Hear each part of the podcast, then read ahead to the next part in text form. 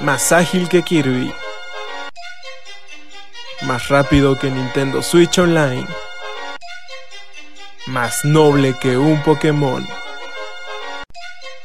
Silent Hill es un rumor. Es Glitchivisión. Dirección Enrique Segoviano.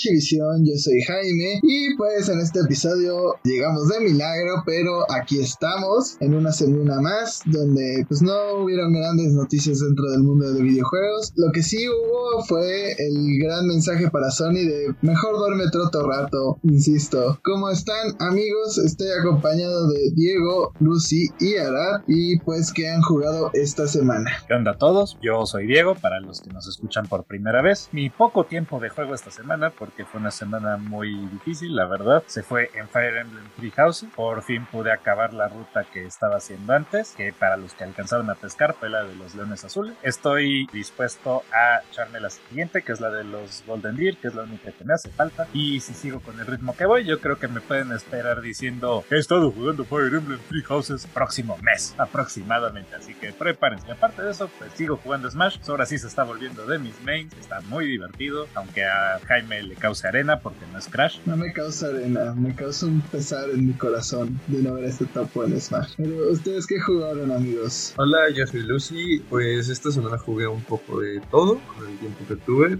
Jugué Don't Start Together solo. Me dieron ganas porque vi unos videos de, de Lore y así. Quise probar unas cosas. Que me dio mucha risa porque justo pues jugué dos días seguidos y el primer día me estresó mucho que no podía ponerle pausa al mundo a pesar de que estaba jugando solo y, eso. Y el segundo día de la nada es como de, ah, el juego está pausado, de verdad, ¿no? Así te pone el mensajito y yo activé algo, moví algo, pues, ¿de dónde salió? No, resulta que acaban de recibir un update de Quality of Life, entre los cuales está el poder pausar el server. Y es como de, qué buen timing, qué buen tiempo para entrar a jugar. De ahí volví a jugar Enter the Gungeon, llegué hasta el dragón del quinto piso, de ahí regresé al Tetris 99 por último jugué un poco de Splitting, que sí, fue una semana bastante diversa para mí. Una semana muy diversificándonos para ti.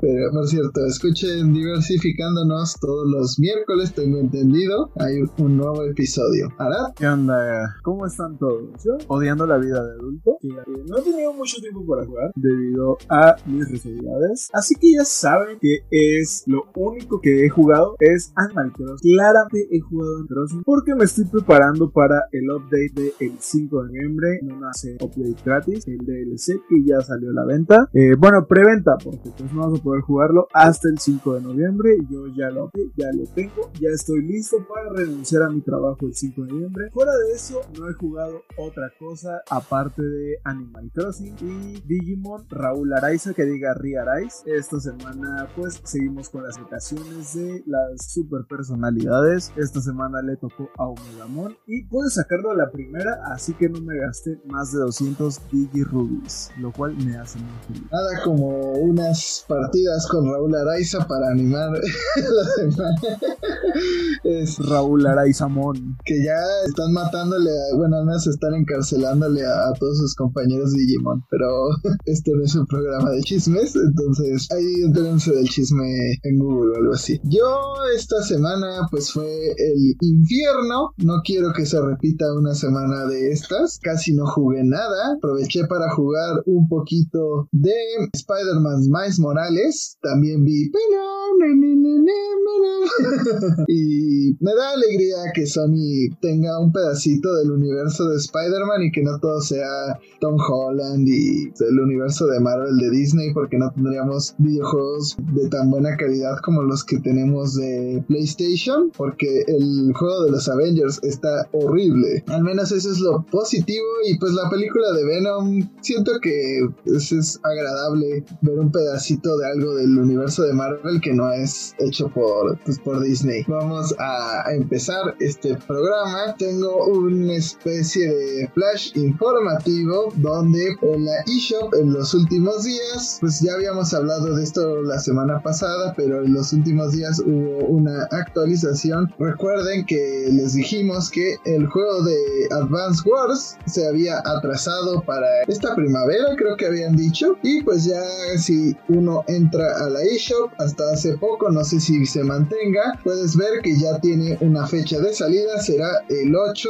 de abril. Entonces pues sí tendremos que esperar un poco. Yo realmente quería que fuera ya pronto y sobre todo quería que fuera en diciembre para que tuviera este highlight de ser el único juego de diciembre. Ahora va a estar en abril con quién sabe cuánta cosa, pero esperemos que le vaya bien a este juego de estrategia porque es de las pocas franquicias que Nintendo pues como que últimamente no le había dado mucho amor. Pero hablando de franquicias que Nintendo no les da mucho amor y ahorita se los dieron pero del no creo que de la manera que sus fans hubieran esperado, pues durante la semana pasada hubo una actualización donde pues ya Niantic ha lanzado el juego de Pikmin, este famoso juego donde controlas un montón de personajes pequeños que van recuperando piezas de una nave para escapar de los diferentes planetas, donde tienes que hacer todo pues con cierto límite de tiempo porque si no te comen los pues, alienígenas o criaturas que existen en estos planetas reducidos. Y pues ya al fin Niantic eh, ha lanzado este juego que por lo que veo prácticamente es Pokémon Go, o sea vas casi casi de flor en flor caminando y recolectando materiales, pero cuéntanos Arad, tú cómo viste este lanzamiento, el juego ya está disponible, así que fans de Pikmin vayan a inundar las calles. No soy fan de Pikmin, de Pikmin exactamente, pero me llama la atención cómo es que Niantic sigue teniéndole fe a estos juegos cuando claramente Pokémon Go fue el único que le funcionó. Eh, recordemos que Niantic también desarrolló un juego de la franquicia de Harry Potter al estilo de Pokémon Go. ¿Y qué pasó? Cerró a los dos años. O sea, no había suficientes fans de Harry Potter que descargaran el juego. Suficientes fans de Harry Potter hay, son castrosos y ahí están. No funcionó tan bien como Pokémon Go. Pokémon pues claramente es una franquicia más grande, es un universo pues mucho más grande y pues hay más interés. Y supongo que también a quien va dirigido es la parte de qué tanto se mantiene el juego. Recordemos que también ese juego de Harry Potter cuando cerró dijeron eh, las personas que todavía tienen monedas y esas cosas en el juego y que llegaron a comprar van a poder transferirse a Pokémon Go. No les vamos a hacer un reembolso, pero todo eso va a pasar a Pokémon Go. O sea, no sé si Pikmin tiene ese potencial como Pokémon Go para poder sobrepasar la barrera del tiempo. Harry Potter no lo logró y eso que es Harry Potter, entonces pues vemos. Mira, no funcionó con los fans de Harry Potter, aunque los fans de Harry Potter no salen a la calle. Pero recuerda que básicamente son otakus del oeste que les gusta hacer cosplay en sus casas. Entonces, sí, no sale mucho y tampoco se van. Fight me. Fuera de eso, pues mira, para seguir quemando puentes en esta bonita comunidad llamada Podcast Glitch Vision, pues Niantic no sabe hacer videojuegos. Punto. O sea, hay que recordar, esta compañía empezó como una desarrolladora de herramientas de realidad aumentada. ¿Cuáles fueron sus primeros trabajos? Fueron colaboraciones con museos para hacer exposiciones de realidad aumentada acerca de museos, acerca de diferentes lugares históricos de París, si mal no recuerdo, el primero que hicieron. Y de una u otra forma acabaron teniendo esta oportunidad de, de usar esta IP en algo que yo sigo sin entender el fanatismo por, pero que a la gente le gusta y vende. Puedo entender la idea de Pikmin porque siento que es algo así al estilo Animal Crossing, no en el sentido de como interacción social y lo quieras, sino como en el sentido de que tiene algo que te está trayendo a regresar al juego, a ver tu progreso, cómo se desarrolla.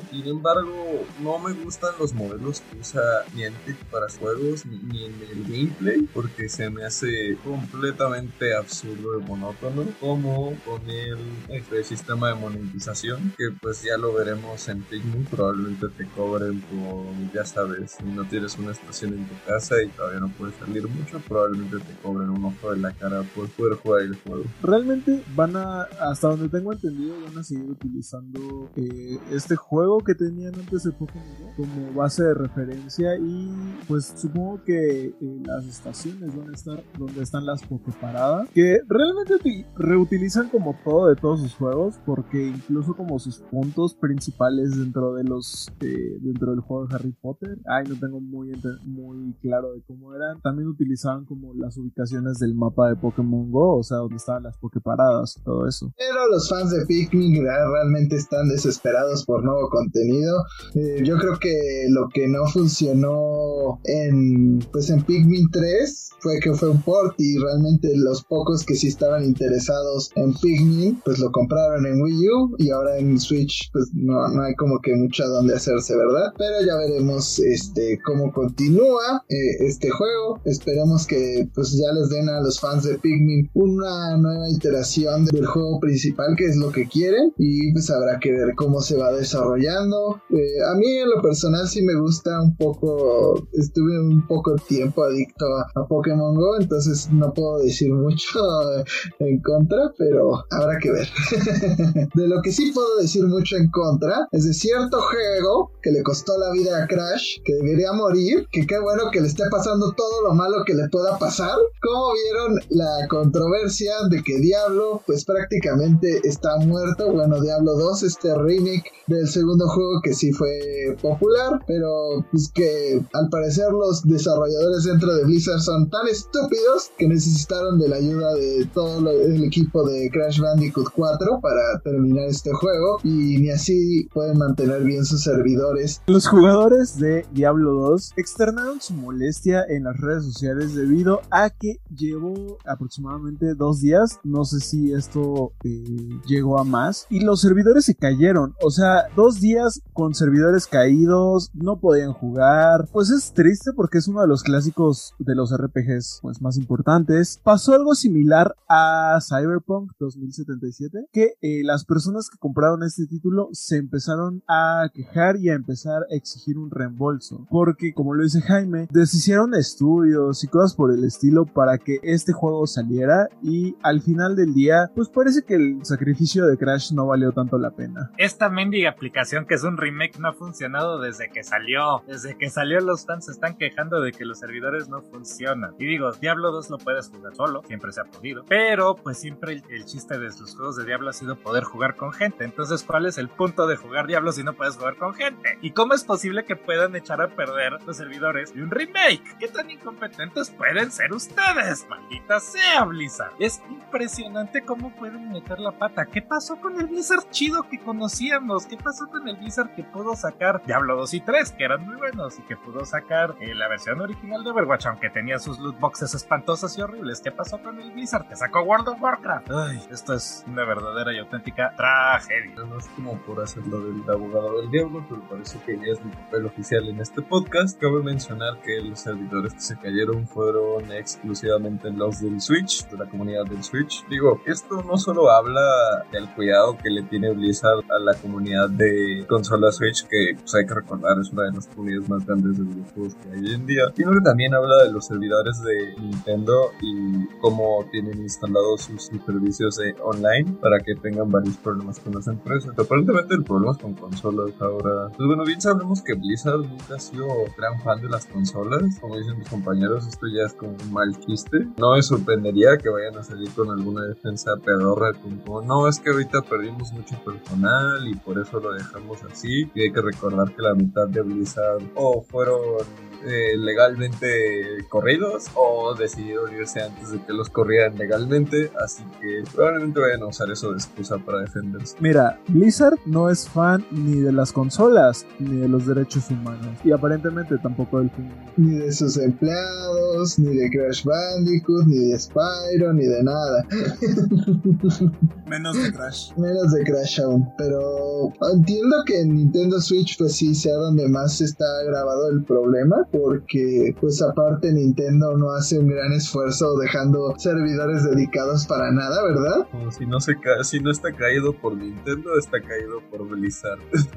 sí, o sea, si uno de los dos no hace el esfuerzo para eh, mejorar, pues tampoco el otro, ¿verdad? Pero ya que estamos hablando del mal online de Nintendo, pasemos a una noticia que pues fue la que acaparó los, los reflectores en esta semana y es que al fin surgió el expansion pack de Nintendo Switch, esta expansión con contenido de Nintendo 64, con el DLC de Animal Crossing y con juegos de Sega Genesis que pues ya mencionamos que tenía un costo de 50 dólares y no anunciaban que iba a mejorar el online, ese sigue culero, pero al menos anunciaban que los juegos de 64 iban a ser jugables, que iban a estar bien. Y cuál fue la sorpresa de muchos usuarios que cuando llegaron a probar los juegos contaban con problemas de lag en el online en casos como pues Mario Kart 64 en casos como Mario Tennis también se llegó a observar y a veces ni siquiera en juegos online también pasó en Ocarina of Time donde muchas veces el juego se crasheaba o tenía errores. Aparte de que muchos expertos han hecho comparaciones gráficas de estos juegos y pues se ve que en algunos casos hasta son peores con las versiones que ofrecían en el Wii que son casi las mismas que las del Wii U. Un ejemplo muy notorio es la pelea contra Dark Link en Ocarina of Time, donde debería haber algo de niebla y, y reflejos en el agua, y no hay tales, o sea, el,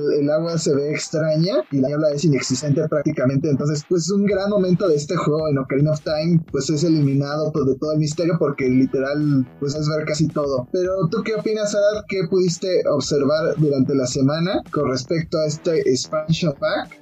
Yo, en lo personal, pues sí vi varios videos, al menos dejaron eh, los fallos que permiten el speedrun y que permiten otras cosas. Eh, realmente a mí no me molesta cómo se ven gráficamente con respecto al 64 porque le quitan un poquito este blur que tenía, pero siento que todavía no lo representan como debería de ser. O sea, en el Nintendo Wii lo escalaban a 480 y realmente estos juegos se juegan mejor, yo creo, en 240p con skylines bien definidas y pues no, no como lo han hecho últimamente que solamente escalan todos los juegos y se ven medio reventada la imagen. A mí sí me gusta, pero pues en los más puristas te van a decir que prefieren la resolución nativa y pues el blur que tenía la consola originalmente. Pero tú qué opinas al respecto, Arad? Pues como ya mencionaste, todos esos problemas han afectado también la experiencia de los usuarios, sobre todo las personas que están como muy dentro de la comunidad de Zelda. Este juego que pues realmente no requiere como multijugador online, que hay texturas incompletas o que no están bien adaptadas directo al Switch como lo estuvieron en Wii U, en Wii. Además, este, cosas que prometían que iban a estar en estas versiones del expansion pack como la vibración de controles, solamente está disponible en Japón. O sea, realmente es algo como, pues, ¿qué, qué me estás diciendo? Me dijiste que iba a estar en todo el mundo, porque nada más está en una sola región del mundo. Ah, lo que pasa es que originalmente en Mario 64 solo vibra el control en Japón y pues yo supongo que lo hicieron por hacerlo muy fidedigno, porque en otros juegos sí vibra, pero en Mario 64 en específico, pues ¿qué les quitaba la verdad? Pero bueno.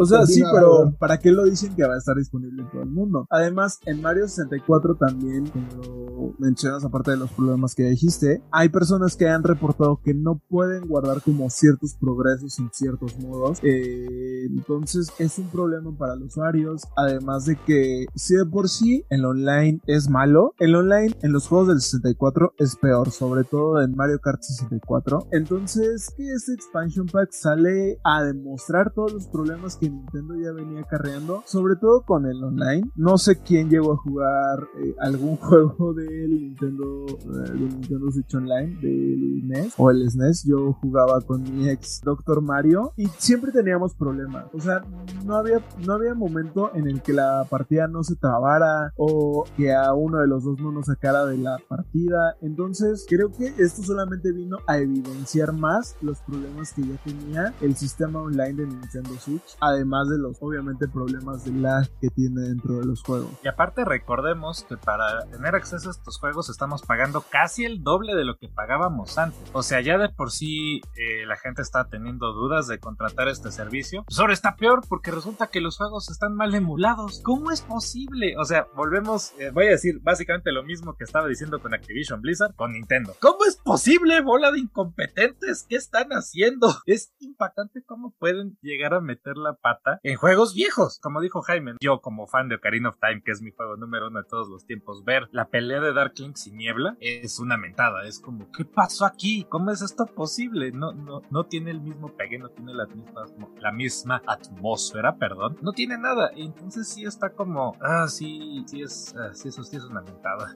Nintendo nos está ofreciendo pagar casi 50, 50 dólares por juegos viejos. El motivo por el cual yo defendía esta cosa y decía como chance me lo pago era decir, puedo jugar con mis amigos en línea. No puedo jugar con mis amigos en línea. Y es el colmo que, que pasen este tipo de cosas cuando hay empresas pequeñas que se dedican con tanto esmero a perfeccionar este arte de la interconexión. Tenemos el famoso rollback para los juegos de peleas, pero inclusive para interconexiones como estas entre dos consolas, pues hay empresas y compañías como lo es Parsec que en mi opinión han demostrado que pueden hacer un excelente trabajo, pero es otra vez Nintendo, Nintendo demostrándonos que prefieren ahorrarse el varo poner a dos personas de su propio equipo a tratar de medio desarrollar un código y sacar dinero así que realmente sacar un buen producto que venda por sí mismo y que realmente se gane esa tag de 50 dólares y decir, güey, lo vale que lo pague porque no solo estoy jugando online, no solo estoy jugando, no sé, Animal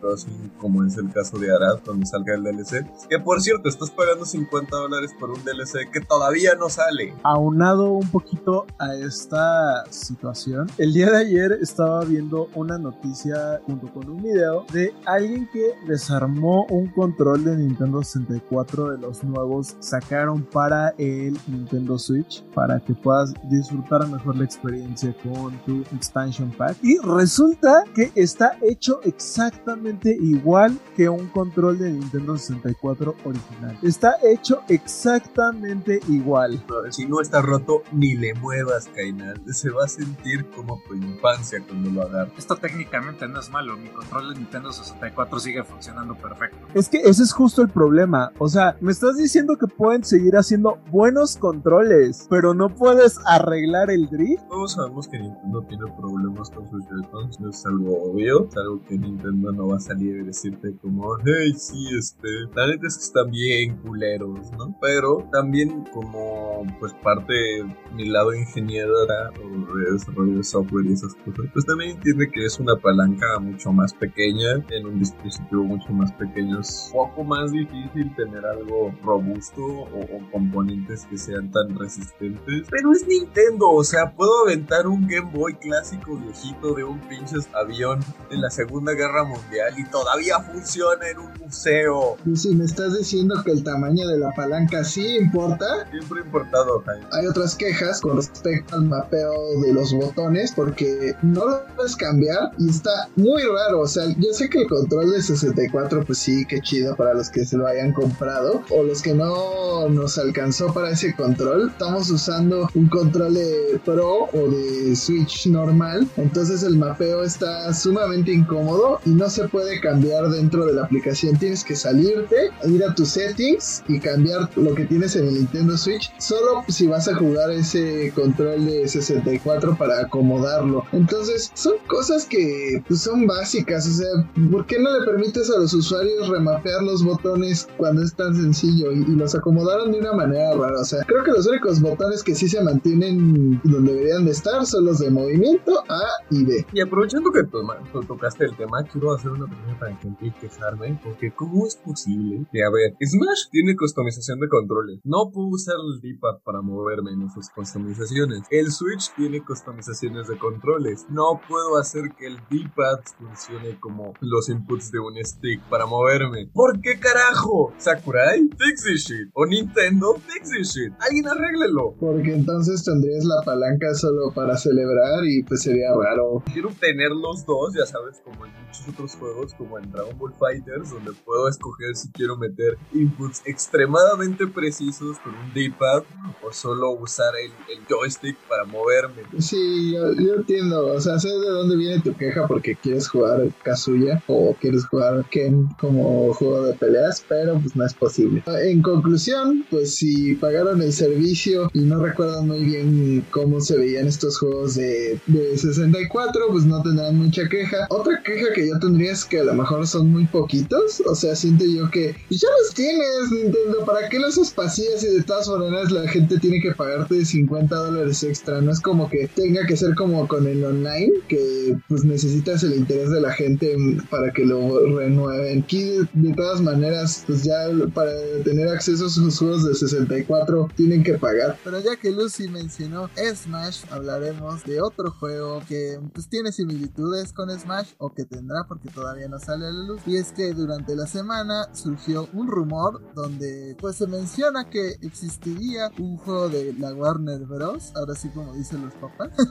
de personajes de pues que pertenecen a esta marca. Copiando un poco lo que hizo Nickelodeon con el Nick All Stars Brawl. Que pues ya está más muerto que nada. Creo como que a la gente se le pasó el hype súper rápido. Porque ya no veo mucha gente jugándolo. Pero este Brawler teóricamente tendrá pues crossovers que incluyen a personajes como Batman, Scooby-Doo, Gandalf, Shaggy, Shaggy, este Box Bunny. Pues a Box Bunny no lo he visto, eh, la verdad. Sí, que este porque- creo que también eh, estaba Pedro Picapiedra, Batman, creo que dijiste, Johnny Bravo, supuestamente Mad Max. Así es, y pues Jeff Grove fue el periodista que liqueó un poco al respecto, pero también durante la semana surgió una imagen donde podíamos ver a todo este crew que va a ser parte de este juego. También recuerdo estaba Harley Quinn, o sea, tiene un roster variado y pues ahí búsquenlo si quieren ver imágenes de que sería este roster para que no, no se confíen a lo que yo estoy diciendo. Eso será el Smash de Warner Bros. Yo creo que va a ser la moda, así como tuvimos muchos sucesores espirituales de, de Left 4 Dead en, en la forma de Back 4 Blood y otros más. Pues parece ser que vamos a tener muchos Smashes. Yo feliz porque a mí me gustan mucho los personajes de Warner y me gusta mucho Smash. Entonces es una combinación que me interesa. Pero habrá que ver cómo está el gameplay porque pues no cuentan con los desarrolladores de Slap City como si lo hizo Nickelodeon. Pero tú qué opinas, Diego? Bueno, como Maximilian Dude ya lo había dicho en algún momento, lo que más te va a vender un juego de peleas es su roster, la alineación de personajes y NetherRealm es algo que ya había entendido y esto lo podemos notar sobre todo en Mortal Kombat 11 en donde metió pues a todos los superhéroes de los 80s, bueno no superhéroes, a todos los héroes de acción de los 80s como el Terminator, como Rambo, metía al Guasón, Robocop. ¿Dónde está John McClane? ¿Dónde?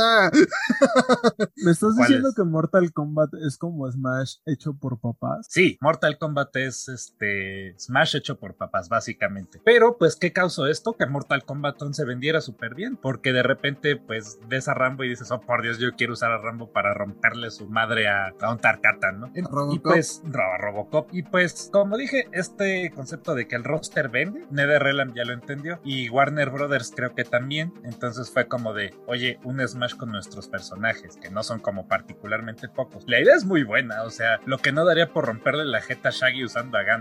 La verdad es que el concepto está muy padre. No puedo decir que estoy súper entusiasmado, del mismo modo que no estuve súper entusiasmado con el Smash de Nickelodeon, en buena parte porque pues ya tengo Super Smash. Entonces, pero de todas maneras ya veremos. Eh, Hungrybox, el- este jugador profesional, también youtubero de Smash, subió un video hablando al respecto y luego luego lo tumbaron. Entonces, mucha gente está tomando esto como confirmación de que el juego sí está en desarrollo, pero quién sabe. Ya veremos qué sucede. Puedes que sea interesante. Mira, no pensé llegar un punto en mi vida donde pudiera decir que voy a golpear a Shaggy con Gandalf, güey. Pero estamos llegando a ese punto. Creo que esto se siente como cuando ves este por primera vez Ready Player One. Spoilers para los que no hayan visto esa peli. De repente empiezas a ver a todos estos personajes de videojuegos juntos y es como, no esperaba este crossover, pero estoy satisfecho.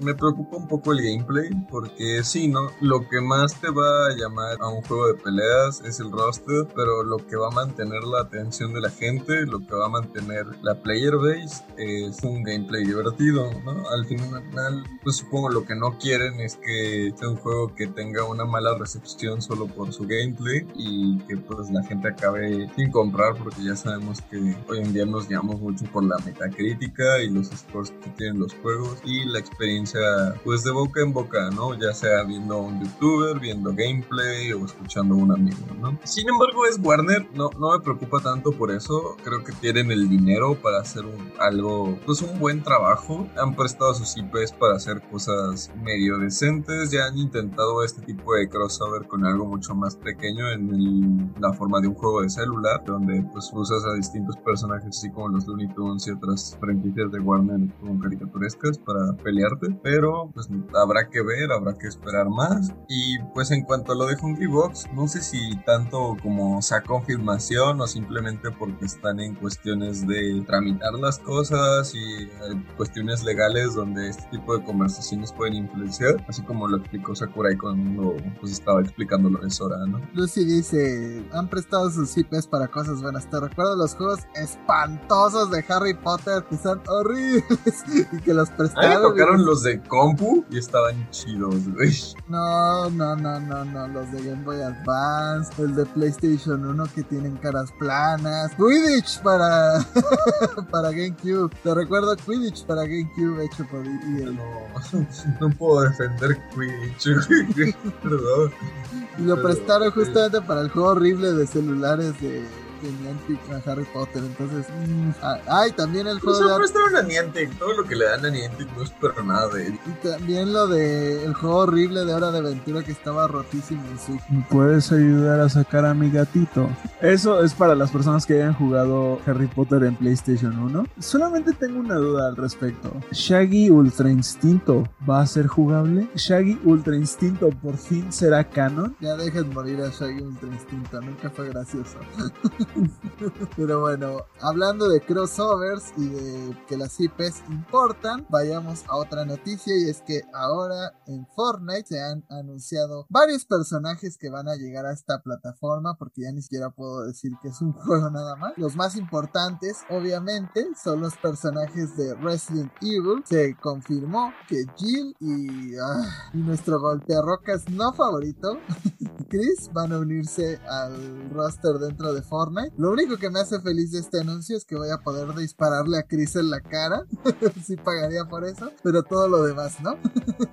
y también, pues dentro de México y de Latinoamérica, esta noticia pues sí retumbó un poco más. Y es que van a unir al Chapulín Colorado a Fortnite. Así es. Curiosamente, este superhéroe mexicano se unirá al roster. Podrás matar a Ariana Grande con el Chapulín Colorado. Y pues tengo nada más una cosa que decirle a Carlos Vallarta, ahora que aproveché esta noticia. No es mi culpa que solo me pusiera la tela abierta y pues solo pudiera ver el chavo del 8. Justo como mencionas, Jaime, a todos les cayó de sorpresa porque se confirmó el 29 de octubre, se confirmó la aparición de el Chapulín Colorado como skin dentro del el juego de Fortnite. A todo el mundo le, le pareció raro, le, le, cayó de sorpresa porque pues de todas las IPs este, de todas las franquicias del mundo, no esperarías ver al Chapulín Colorado dentro de Fortnite. Fue bastante curiosa la noticia, aunque ese chipote chillón se ve bastante curioso, no sé, como que lo voy a comprar.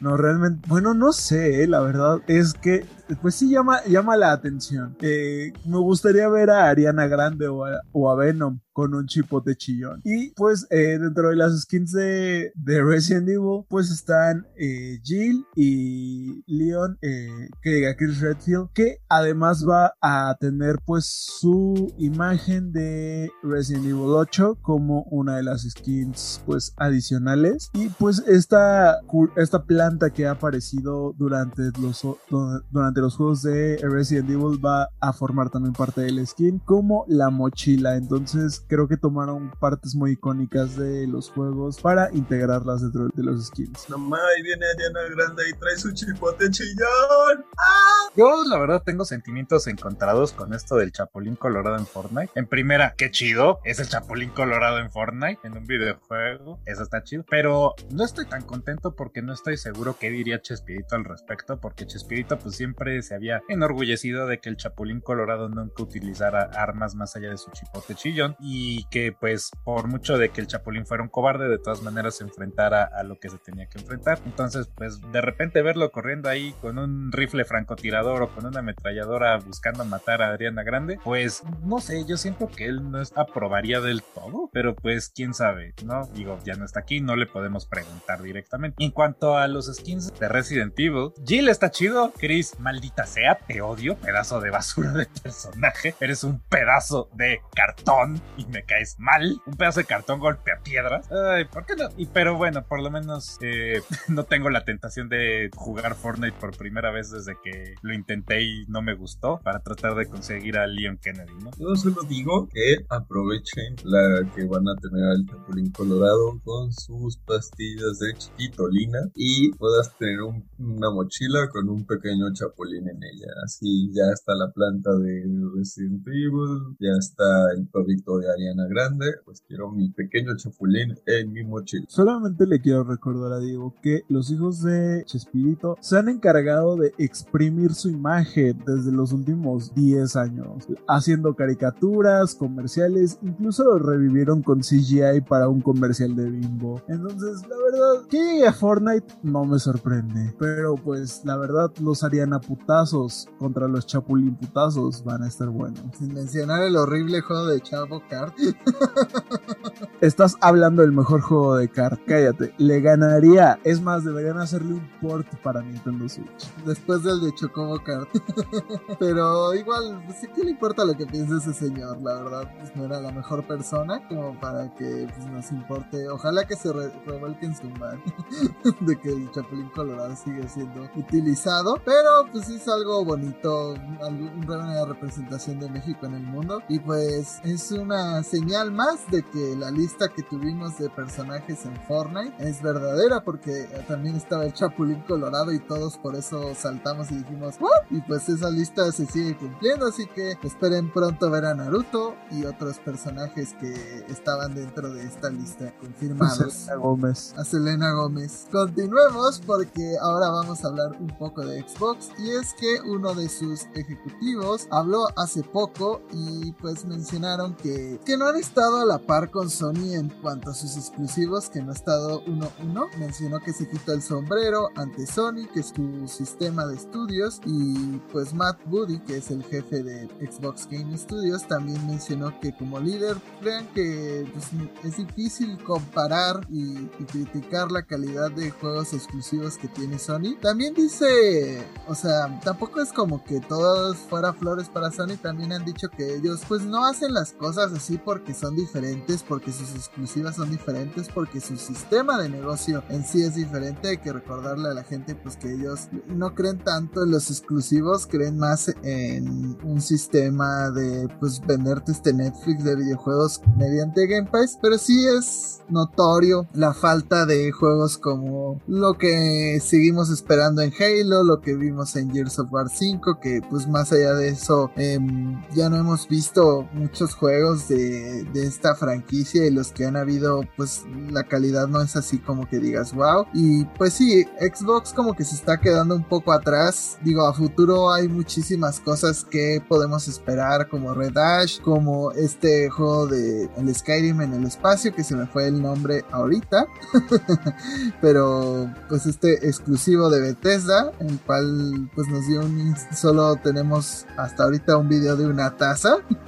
Es lo que vimos en el E3 y pues sí Xbox hasta ahorita son puras promesas pero pues vamos a ver um, Starfield me están diciendo mi compañero Diego. Pero sí vamos a ver eh, ahora con Forza qué es lo que presentan eh, ha tenido buenas reseñas, pero sí Xbox como que necesita ampliar un poquito lo que vemos en cuanto a sus exclusivos. ¿Ustedes qué piensan? ¿Creen que Xbox pues se ha dormido en sus laureles o realmente pues han planeado mucho más el futuro que el presente? Diego? Pues salió a decir que están atrasados en cuestión de exclusivas en comparativa de Sony. No shit, Sherlock. O sea, sí, las consolas de Xbox, de Microsoft, se han caracterizado por no tener exclusivos. O sea, porque tienen Halo, tienen Gears, como dijiste, Nada más. Y si acaso este Crackdown, ¿alguien se acuerda de Crackdown? Salió Crackdown 3, tenía Terry Cruz, que Terry Cruz es bien chido, y se murió porque el juego aparentemente fue una basura. Sí, claro, este, ellos te, están como más tratando de vender el Game Pass y lo que quieras, pero pues sí se caracterizan por no tener juegos. Cuando lo creo que lo que te vende una consola al fin del día son las exclusivas que salen en, dicha consola. O sea, no compras una consola de Nintendo para jugar su versión de The Witcher, ¿no? Juega, compras un Nintendo Switch porque quieres jugar Smash, porque quieres jugar Zeldas, porque quieres jugar Mario. Ya todos los extras que vienen en otras consolas, pues es, el plus, ¿no? Es, es la cereza en el pastel. En este sentido, Nintendo y Sony sí están muy adelante por eco. Y sí, definitivamente considero que Xbox está un poquito dormido en sus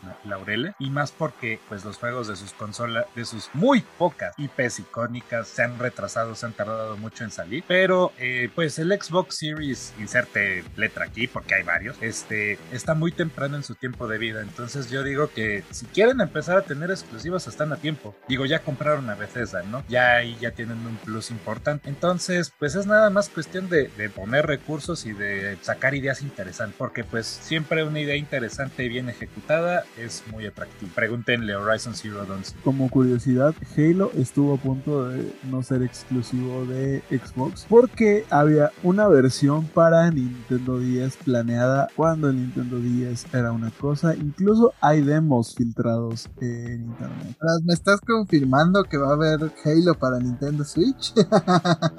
Así es. Pero lo que eso llega, pues ya... Sí, cuando llegue Splitgate. Pero lo que eso llega, pues justamente tuvimos noticias de Halo durante esta semana pasada. El lunes, muy temprano, Xbox nos anunció que tendría un stream. Yo pues ahí le di una checada. Fueron seis minutos de la campaña de Halo que nos surgía ver esa campaña. Al fin la vimos y pues tengo varios comentarios al respecto, pero em, antes que nada pues voy a describirles un poquito. Al parecer la historia se va a centrar eh, pues en este mundo que quedó tras que el Master Chief quedó dormido y pues Cortana quedó atrapada de alguna manera y esta nueva eh, inteligencia artificial lo va a ayudar a recuperar a Cortana y pues también este tipo que parece el barboncito este que te da consejos económicos que te dice que no tiene suficiente hambre. Despierta al Master Chief y te va a estar llevando pues por los diferentes territorios de el Halo que pues por todo lo que vimos en el trailer se nos da a entender que va a ser un Halo en mundo abierto. Así es vas a tener que estar tomando puntos de control de, tus enemigos vas a tener que recuperar áreas vas a tener que ayudar a tus pues aliados que vayas rescatando para llegar a esta nave. Y pues conforme vayas expandiendo este mapa pues también vas a poder tener acceso a más vehículos a más habilidades. Ahí vimos un árbol de habilidades. En el trailer en específico eh, se ve como upgradeas para que cuando haces el dash te hagas medio invisible. Y pues también vimos los muchos usos que va a tener este grappling hook que te va a permitir llegar a muchos lados. Sobre todo también eh, pudimos observar en el trailer que puedes robar vehículos on the go que los puedes pedir para llegar a ciertas zonas y que puedes hacer fast travel a mí en lo personal por ejemplo ahora que estuve jugando Miles Morales y Spider-Man mucho de Insomnia pues no me gusta tanto como esto de los como puntos de control y estar tomando basecitas y que te puedas mover. O sea, me gustan los mundos abiertos más orgánicos, que no tengas que estar ganando tokens y estar... Aunque realmente pues también en estos juegos te permiten avanzar la historia según tú quieras, ¿no? Yo creo que pues tú va a ser como tu decisión qué tan mamado te puedas poner en esta armadura, qué tantas habilidades vas a tener una vez que, que vayas avanzando la historia. Seguramente pues si no haces muchas misiones de estas secundarias y ganando outposts, pues llegues a las misiones principales y te partan el orto, entonces vas a tener que empezar a, hacerlas y pues ya, a mí, no sé, un Halo mundo abierto, a mí me gusta en cuanto a Halo, lo tuneloso, las misiones lineales, eh, una historia bien contada antes que un mundo abierto, pero no sé qué opinan ustedes, qué opinaron de este trailer, el upgrade gráfico que hubo, ya no vimos a Craig, aunque ahora Craig trae un peinado de barbería de la condesa. Pero al menos ya se ve mejor gráficamente. Pues me preocupa bastante. Creo que en parte Pues en cuanto al gameplay, me imagino algo así como toda esta onda de juegos single player que hemos tenido, tipo Uncharted, tipo Far Cry, donde tienes tu mundo, tus misiones extras, vas explorando, distintas misiones te suben distintas, como te permiten subir distintas ramas o habilidades, eh, pero lo, lo que yo imagino que es su intención en este mundo abierto y robar vehículos y, distintas áreas es un tipo el Grande Auto Online, un tipo Destiny. Creo que 343 va a intentar jugarle al Bungie ahora que Bungie ya no está ahí. Y pues por una parte no me preocupa porque pues Bungie ha manejado bastante bien lo que es Destiny no creo que 343 vaya a poder hacer algo bien considerando el historial que tiene. Por el otro lado tienen los recursos que a Bungie les gustaría tener y pues eso va a jalar gente, quieras o no. De la misma forma en que New World jaló gente por la inversión inicial que Amazon había hecho y por lo bonito que se veía, pues puede tener ese impacto donde le dije a muchos ese mal sabor de boca de se ve bonito, entro, ya gasté mi dinero y muy bien, hay un escuadrón de atascados que juegan 20 horas al día que no me dejan salir a explorar el mundo. Pues yo cuando vi el grappling hook lo único que pude decir fue ¿qué es esto? ¿Doom Eternal? Pero eh, sí, más bien lo que creo que está haciendo este Halo, más que pues forjar su propia identidad como Halo, más bien ha estado tomando prestado de, de otras franquicias, o sea, pues el mundo abierto de Far Cry, grappling hook de Doom Eternal, un mundo abierto. No sé, yo también no me siento muy entusiasmado al respecto. Al igual que Jaime, un Halo lo jugaría por una experiencia lineal en niveles bien streamlined, bien hechecitos, contando una historia correcta y que tiene momentos como yo me acuerdo, me parece que es en Halo 2 cuando este cuando te to cuando rescatas a Cortana y te toca enfrentarte al, al Flood, spoiler de un juego de hace casi 20 años, por cierto. De repente empieza a sonar como la música oh, oh, oh, y entras a la puerta y empieza una canción de rock de Breaking Benjamin y es uno de los momentos más épicos que he vivido en un videojuego. Pero cuando tienes un mundo abierto, este tipo de acciones no suceden, ¿no? Porque no tienes esta experiencia tan prolija, tan pues tan llevada, precisamente porque tienes todo un mundo para explorar. Igual y se las arreglan para hacer este tipo de pequeños momentos épicos, ¿no? Digo, eh, Breath of the Wild lo logró, tiene un Breath of the Wild es una pequeña colección de momentos increíbles, yo diría. Y a lo mejor Halo lo logra, pero la verdad es que yo tengo duda, como igual como dijo Lucy, 343 no se ha caracterizado por llevar por buenos caminos a la franquicia de Halo y por mucho que me digan que el multijugador está chido, eso no quiere decir que la campaña también lo va a estar. Y entonces mi fe se, pues no está muy alta que digamos. Uh, yo realmente, yo creo que sí pueden tener, pues, mientras las misiones principales como en Spider-Man, que se mantengan bien planeadas, creo que es la mejor parte del juego. Más bien las misiones secundarias son las que me dan un poco de flojera. Entonces creo que más o menos va a ser lo mismo en Halo. Y pues hay que resaltar que la campaña en Halo va a ser totalmente offline. O sea, no van a poder invadirte en otros juegos, va a ser otras cosas. Entonces, pues sí vas a tener tu experiencia única. Lo único que no me gusta es esta idea de que, pues como es Infinite, van a estar sacando actualizaciones para que juegues la campaña y de, ah, hace una excusa vaga para sacar un juego incompleto y que luego digan, pero lo van a seguir actualizando Animal Crossing. Y pues, la neta, no me gustan tanto estos Games of a Service, pero pues así es esto hoy día. A sus jefas las van a seguir actualizando. pero pues sí, o, sea, tienen que seguir vendiéndote Ahora con 5 Tienes que seguirte vendiéndote pues Game Pass, que sigas pagando para que te den estos nuevos pedazos de campaña. Lo que sí yo me pregunto de nuevo es qué estuvieron haciendo todo este tiempo, si no iban a hacer una campaña completa, si le iban a sacar por pedazos, qué estuvieron haciendo todo este tiempo, por qué lo atrasaron tanto. Pero al menos ya Craig pues se ve más decente, ya es de la condesa, ya subió de categoría.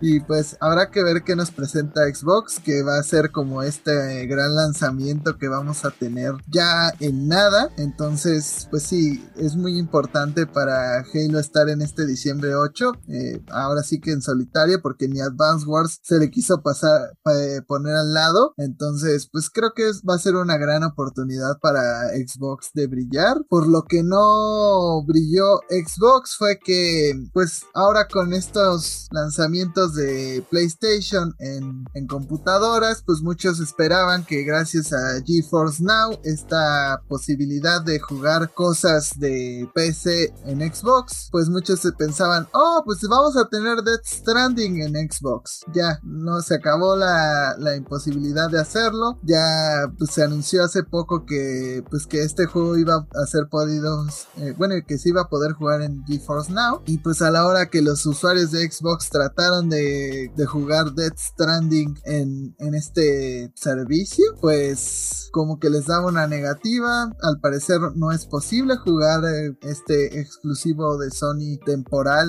que a final de cuentas solamente es para PC y, PlayStation en sus diferentes plataformas. Y pues esta fase beta que dieron para poder jugarlo no te permite jugar Death Stranding. Pues sí, es extraño. Parece ser que el juego se va a mantener así. Y pues exclusivamente para este juego ha habido problemas dentro de GeForce Now. Pero ¿qué piensan ustedes de que se limite aún con la posibilidad de jugar ciertas cosas dentro del PC? Pues aún no puedes jugar Death Stranding en un Xbox si es lo que quieres hacer. Yo siento que pues deberían de dejarlo porque pues al final de cuentas son ventas extras que le caen a PlayStation y que le caen a Kojima Studios. Pero, ¿qué opinan ustedes? Pues igual, que lo deberían de dejar. Digo, el juego ya está en PC. Eh, yo me imagino que... Eh, ah, no, ni siquiera. Yo pensé que el juego iba a ser la edición especial, la Director Scott, muy para el absoluto fastidio del nombre de Parara. Este, yo pensé que iba a ser esa versión y dije, bueno, tiene sentido, esa sí es como exclusiva todavía de PlayStation. Pero cuando es el juego normal, la versión que salió para Play 4 y que está en PC, sí se me hace un poco raro que no lo quieran meter Xbox. De hecho, no le encuentro mucho sentido. Eh, como dices, es ventas, es gente jugándolo, es gente que puede estar feliz con el juego. Es una decisión muy bizarra, definitivamente. Particularmente siento que Sony tuvo algo que ver. En parte creo que es como esa patada de abogado de, mira, podrás hacer muchas cosas, este, Microsoft, pero no te dejaré jugar Death Stranding. Todas las cosas que podrás pedirme, no te dejaré jugar Death Stranding, Director Scott.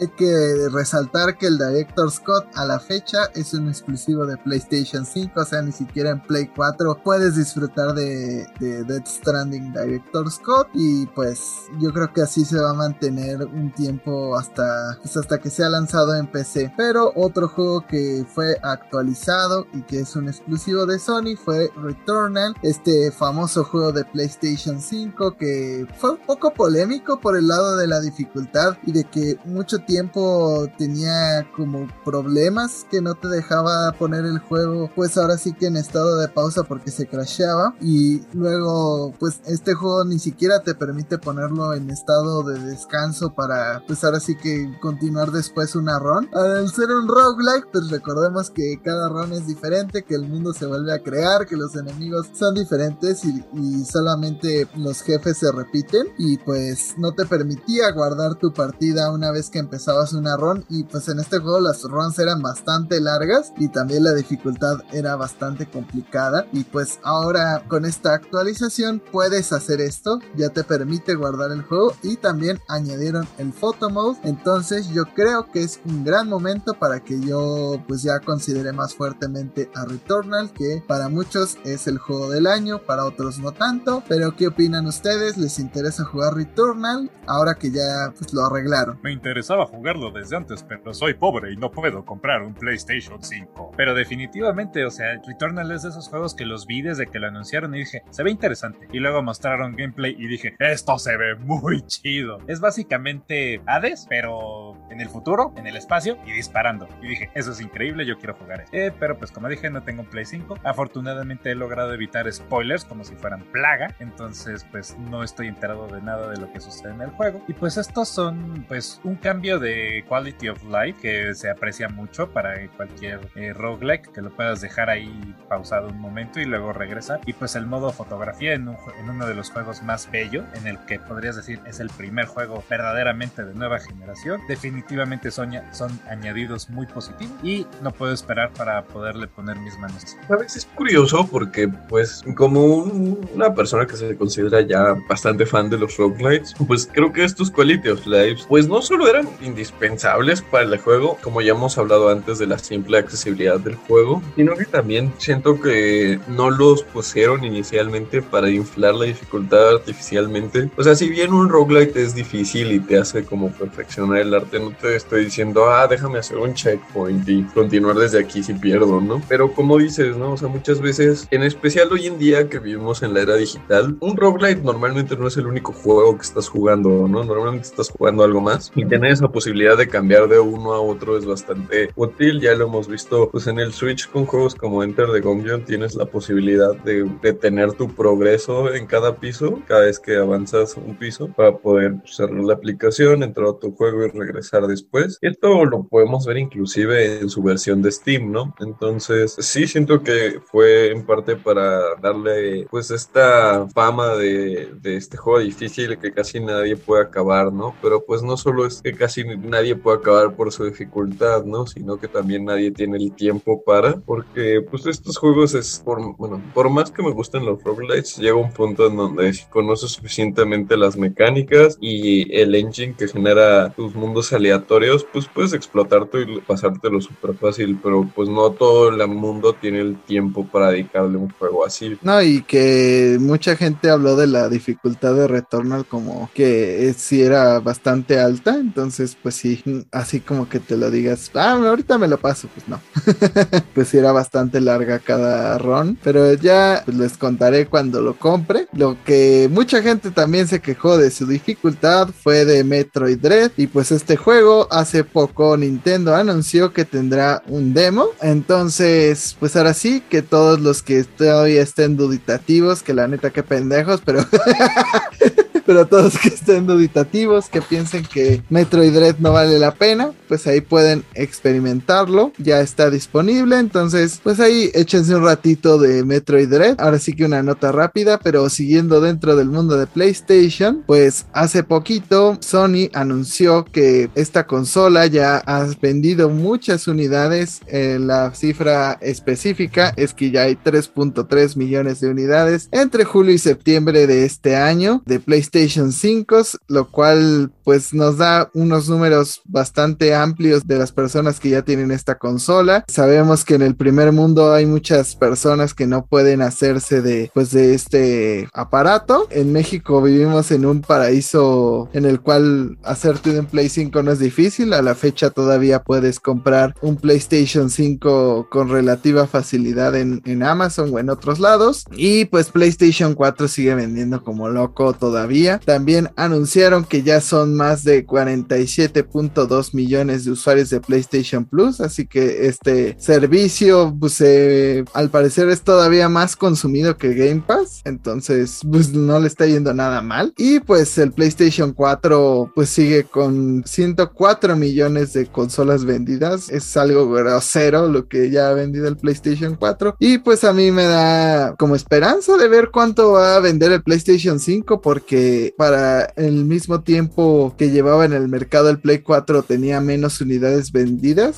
lo cual pues da como la idea de pensar que PlayStation 5 podría sobrepasar estas 104 millones de unidades. Pero ¿qué piensan ustedes? ¿Creen que vaya a sobrepasar al Play 4? ¿Que se quede a poquitos pasos del Play 2, que es la consola más vendida de la historia? ¿O piensan que pues va a ir desacelerándose? Aunque también hay que pensar que pues todo esto fue dentro de una pandemia donde hay unidades limitadas y aún así Sony está vendiendo todos los PlayStation 5 que puede. Pues generalmente cuando estamos hablando de números de venta de PlayStation, yo generalmente agarro mi micrófono y digo, ¿a quién le están vendiendo todos estos PlayStations? Porque no conozco a nadie con un PlayStation 5. Sin embargo, para estas alturas ahora sí ya conozco algunas cuantas personas con un PlayStation 5, ya ahora sí me la creo. Y pues sí es sorpresivo porque aún con el elevado precio, no solamente aquí en, aquí en México, sino pues en general, creo que el PlayStation 5 es una consola no precisamente barata y menos si la quieres con el port para discos, como yo la quiero, por cierto, sino que, pues como dijo Jaime, en medio de una pandemia y sigue vendiendo como pan caliente y, pues se me hace interesante, ¿no? Bien por Sony. Ahora déjate de estupideces y de malas y de prácticas extrañas, bola de güeyes que están haciendo. Están, están vendiendo chido. Creo que vaya a alcanzar el PlayStation 2. No creo, precisamente por esto del precio, pero creo que es una posibilidad porque esto de los videojuegos ahora sí está como muy muy expandido. Y antes, aunque lo estaba, no tanto como lo está hoy en día. O sea, va a acabar superando al, al Play 4, le va a ganar al Play 4, que así le gane al Play 2, quién sabe.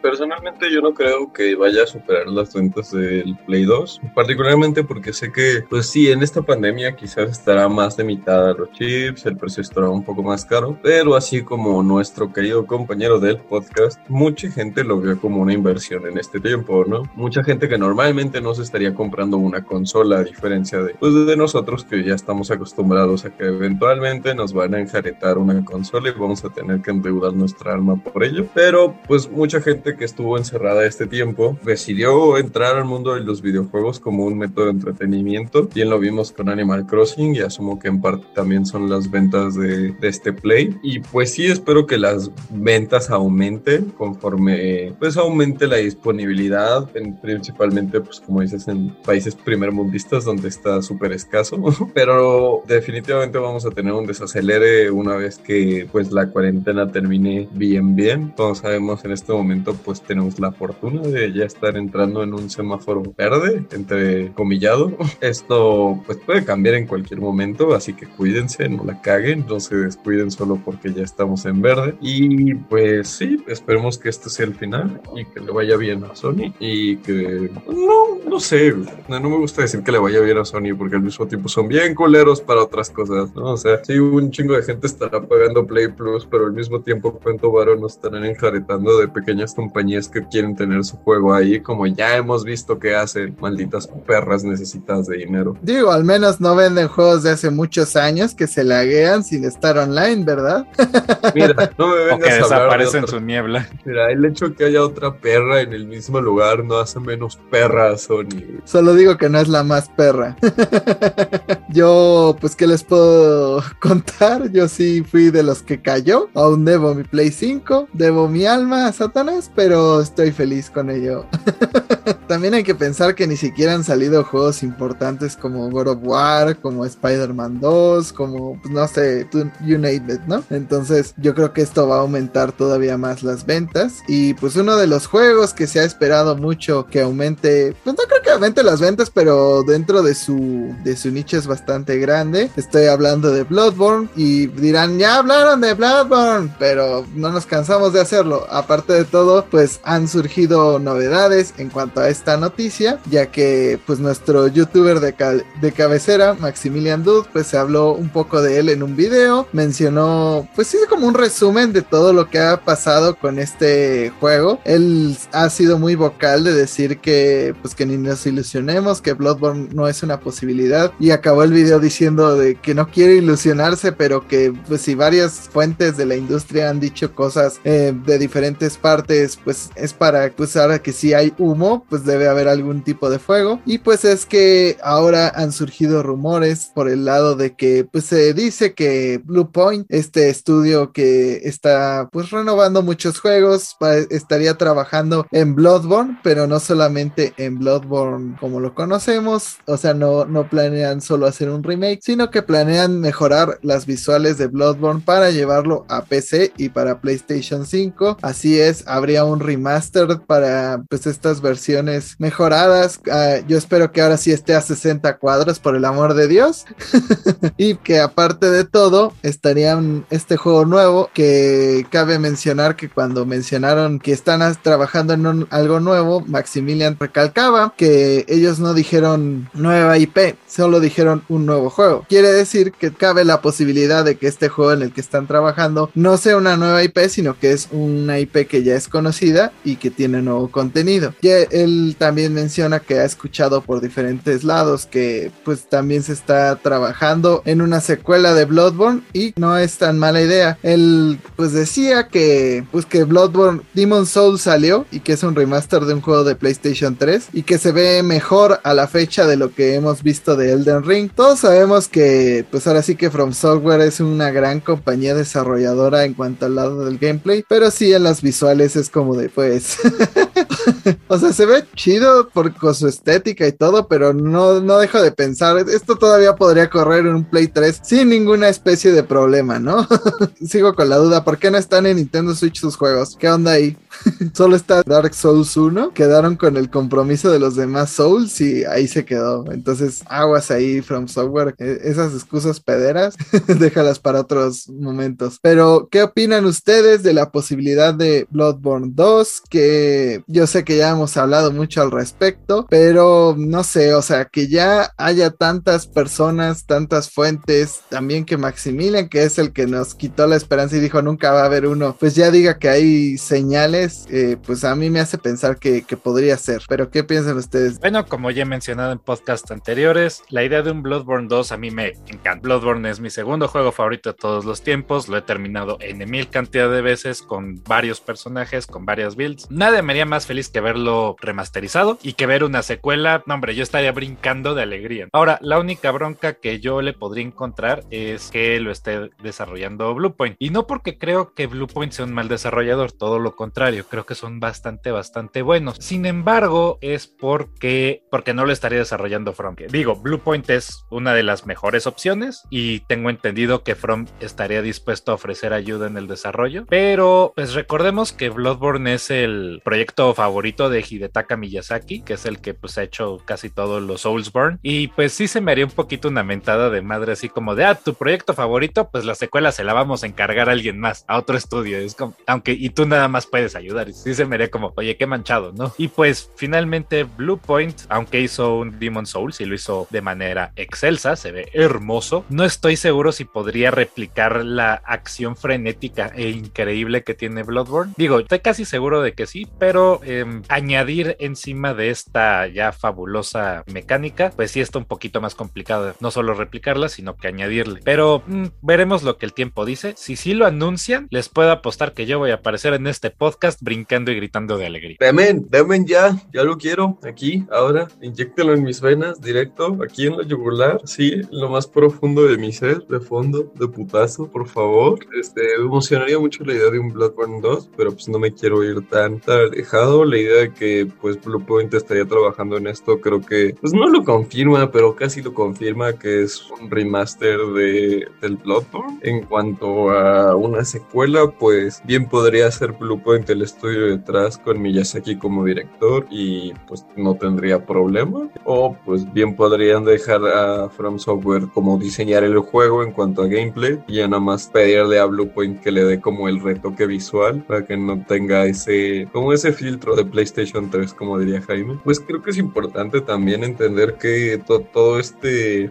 to- to- toda esta corriente, todo este hype que se ha armado a, a través de este juego también influye mucho en, en lo que piensan los desarrolladores, en lo que planean hacer y pues si hemos visto este hype múltiples veces al nivel que lo hemos visto, creo que es posible que esto haya tenido una influencia y pues al fin podamos ver no solo un Bloodborne en 60 frames por second y en 4K en PlayStation 5, sino que también pues support en PC y futuramente un Bloodborne 2. Pues ahora sí que pues sigamos soñando, cabe la posibilidad de que nos lo den. Yo mientras voy a esperarme un poquito para hacerme de, de Bloodborne 1, pero tampoco voy a esperar muchísimo tiempo porque pues no, no creo. La verdad estoy como 50-50 con este anuncio. Pero pues a- siguiendo más rumores de cosas este, que nos gustarían que llegaran a las consolas de actual generación, pues Nintendo estuvo renovando varias marcas de pues, dominios. Cabe mencionar que esto que la mayoría de las veces no significa nada, solamente quieren tener pues mm, como control de las cosas que pues que son dueños, entonces no tampoco significa gran cosa, pero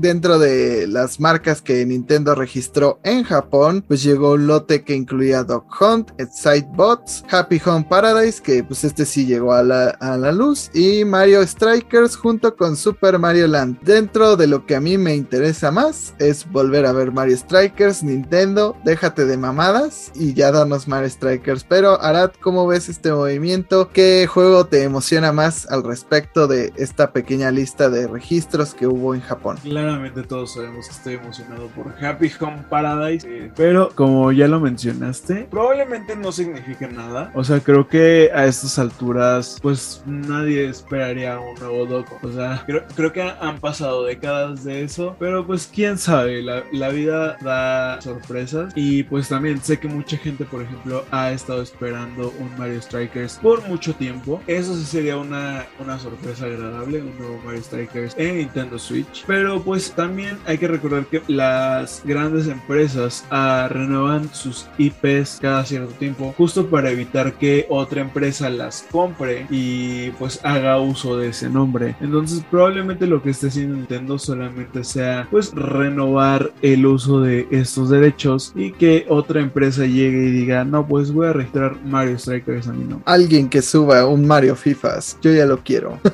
Por dos, denme ese Mario FIFA. Nada me haría más feliz que ver otra vez Mario Striker. Es como uno de los mejores juegos de deportes que tiene Nintendo, si no me atrevería a decir el mejor. El primero, porque el segundo, a pesar de que me encantan sus personajes, la verdad es que la jugabilidad no es tan buena, yo diría. El super tiro en el que tenías que hacer de portero y demás cosas, la verdad es que no me hizo del todo feliz. Pero la jugabilidad del primero era inmaculada, o sea, era, era padrísimo, era súper divertido. Entonces el chiste sería eh, expandir en la jugabilidad del primero sin irte al segundo y solo meter los personajes del segundo porque eso sí estaba bien chido. Sí, de- denme un Mario Strikers, a mí me haría muy feliz. Digo, seguramente no es nada y me estoy ilusionando en vano, ¿no? Pero me, haría muy feliz. Habrá, que ver qué está haciendo Next Level Games. O sea, hicieron, ayudaron un poquito con Luigi's Mansion. Entonces, pues no creo que vayan a hacer Luigi's Mansion 4 tan rápido. Entonces, bien podrían pues hacer Mario Strikers. Solo no se lo den a Camelot. Ya jodieron Mario Golf. Ya, con eso. Pero pues ahora sí, vayamos a otro anuncio que da posibilidades de un juego olvidado. Estoy hablando de Dead by Daylight que hizo el anuncio de que pues tendremos a Pyramid Head, Pyramid Head perdón, en, en este juego donde podremos también actuar como uno de los protagonistas huyendo de Pyramid Head. Y pues hará eh, el escenario es tuyo, háblanos todo al respecto de este video donde pues ah, tenemos My Silent Hill pero no como, como querríamos. Bueno, pues prepárense para escucharme hablar media hora de Silent Hill. Eh, mentira, no. Eh, de hecho, bueno, Pyramid Head ya estaba dentro del juego como uno de los monstruos. Lo que vamos a recibir es una nueva skin de Pyramid Head, algo así como una versión luminosa de Pyramid Head, hasta donde tengo entendido. Pero eh, si regresa un personaje de Silent Hill, vamos a tener una skin de James Sunderland, este personaje protagonista de Silent Hill 2 va a estar disponible también para su uso dentro del universo de Dead by Daylight. Hasta donde tengo entendido también va a ser como una especie de skin de Heather Mason. Entonces creo que vas a poder adquirirlo dentro de este mismo paquete. También va a tener su propio doblaje. Incluso a muchos les gustó más que el doblaje original del personaje en PlayStation. Bueno, es que no es como que en su tiempo fuera muy expresiva la- los actores de doblaje que había para esos juegos. Entonces, pues sí es natural. Digo, hay muy pocos juegos que sí tienen un gran doblaje al principio de lo que eran pues estas franquicias. Pero pues qué bueno por los fans de Silent Hill. Esperemos que haya más contenido en adelante. Pues no, la verdad no creo. Pero ya como un juego. ya que te tenemos por aquí, háblanos al respecto de el juego de A Quiet Place, esta película de terror, suspenso psicológico, que pues no sé, o sea, como que a muchos nos dejó con un sabor agridulce con su segunda parte, pero cuéntanos al respecto de esta adaptación al mundo de los videojuegos, ¿qué tendrá esta película? Al menos la uno, pues sí se las recomiendo, ahí revísenla para que sepan lo que va a venir en este videojuego. Así es, este se anunció que se está trabajando en, en un videojuego, no en una adaptación, en un videojuego ambientado dentro de este mismo mundo de A Que contará otra historia dentro de este universo. Eh, se dijo que no se espera que la gente pues eh, vaya con la idea de, oh, vamos a jugar algo que ya vimos en la película, no, es una historia aparte y va a estar disponible dentro de un año. Eh, se, se tiene previsto que el juego salga para 2022, lo cual me da a entender que ya lleva su tiempo en desarrollo, no es algo que haya pues salido de un momento para otro. Lo que me llama la atención es esta idea de que van a hacer pues un juego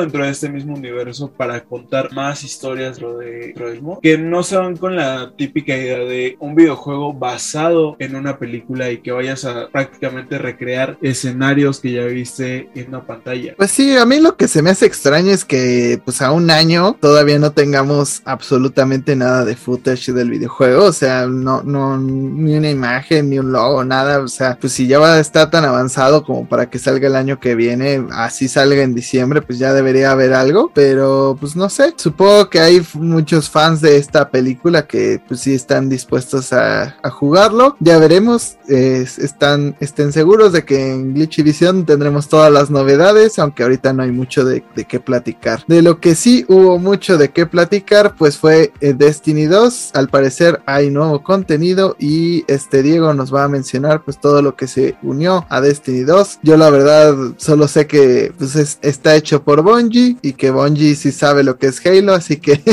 pues esperen calidad. Es que esperen calidad y mucha estupidez, la verdad. Porque el chiste es que es una noticia positiva y es una noticia negativa. No sé si recordarán, pero cuando Bungie retomó el control de su destino junto con la IP de Bungie, dijeron que Destiny se estaba inflando demasiado y se deshicieron de un montón de contenido, entre los cuales iban el planeta Marte, Io, Titán, Mercurio, etc. Y dijeron que esto lo hacían para que el juego fuera una, una experiencia más contenida y más prolija y, que lo que tenían sí lo pudieran este, llevar a cabo de manera correcta. Pues bueno, ahora que la expansión de la Witch King, de Witch Queen, perdón, se acerca y van a agregar eh, nuevos calabozos y pues toda una campaña nueva, también le vamos a estar diciendo adiós a la campaña de Forsaken y del el destino de la Tangled Shore. Ahora, ¿en dónde entra el problema con esto? Porque pues dirás, bueno, entra contenido, sale otro, no, no veo cuál es el problema. He aquí el problema, la expansión Forsaken cuesta dinero. Y pues entonces esto quiere decir que van a remover contenido que por el cual la gente pagó. Es más, yo pagué por la expansión de Forsaken y ahora pues ya no voy a poder jugar ni la campaña ni la locación,